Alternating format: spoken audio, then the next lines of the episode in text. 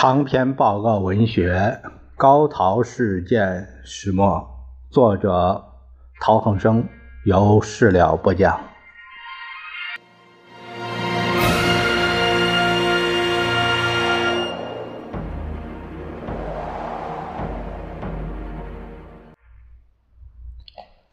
我们看陶希圣先生致何资权的第二十三封信，写于一九四一年的九月二日。资权兄大见，八月二十七日首饰静息，国际通讯未到，系由于经手邮寄者有问题。此刊出版之初，既未能得法，迄今已成亦无可奈何之无用常物。盖出则地不能到社，既欲迁。在住宅一起以资整顿，则弟又患病，久不能做事。现弟病愈一个月余，又复再病，致令此物拖延下去，无可奈何。以弟观之，非停办另起炉灶，将无他法也。每日谈判，以弟个人经历所知者与。报纸论说不同，故弟暂不作文表示意见，且事并发。这是八月三十日之夜，几乎死去，亦无力作文。弟之私见，以为中日问题断不至于在此一谈判之中解决。中日问题最多不过在此谈判中留下一个可以。着手解决之路径，美日之间可以得到以解决者，绝为美日不诉于战争。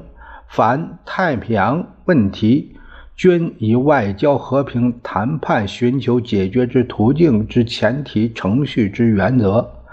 此为近卫亲笔信之内容，可以推测者。盖日本军人恨美以为美。日本政府能与美开始外交谈判之一招，便可以使其稳固。然此政府究竟能否使军人让步，则需看军人为美之程度与美国对日实力施用之可能性，两者能否汇合以为断。近卫无力令军人自动放弃。其既得权也。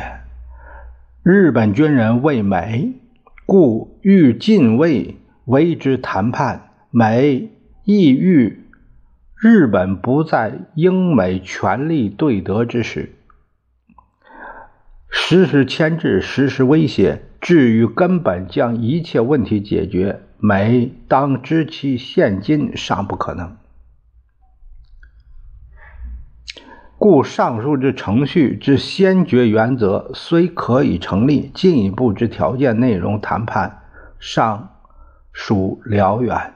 此请大安地西圣上。下面有个注释说啊，国际通讯社事务员陈厚安、万纪洲两个人，就是这个说到陈厚安将寄刊物的邮资吞没。呃，弃刊物入垃圾堆，致通讯拖期达三月，呃月之久，三月月就是三个月没没发，各地呃订户纷纷来函询问，使明真相，呃是这个情况。陶希圣以及陶国际通讯社同仁之心血被无良亲戚。如此糟蹋，自感气馁。陈厚安之劣行，呃，我们在第十章第一节也也曾经提到过。呃，这就是说，国际通讯社，嗯，这个游资都吞没啊。陈厚安还有万纪洲两个人，把季刊物的游资，那才多少钱呢？嗯。呃，都占为己有，然后把刊物呢随便都扔垃圾桶去了，是是这样一个情况，所以导致这个这个这个月刊这个这个刊物的信用也大为不好，他们也不知道什么原因，嗯，到后来，嗯，这个收不到刊物，人家总是来询问，才知道这个是什么情况。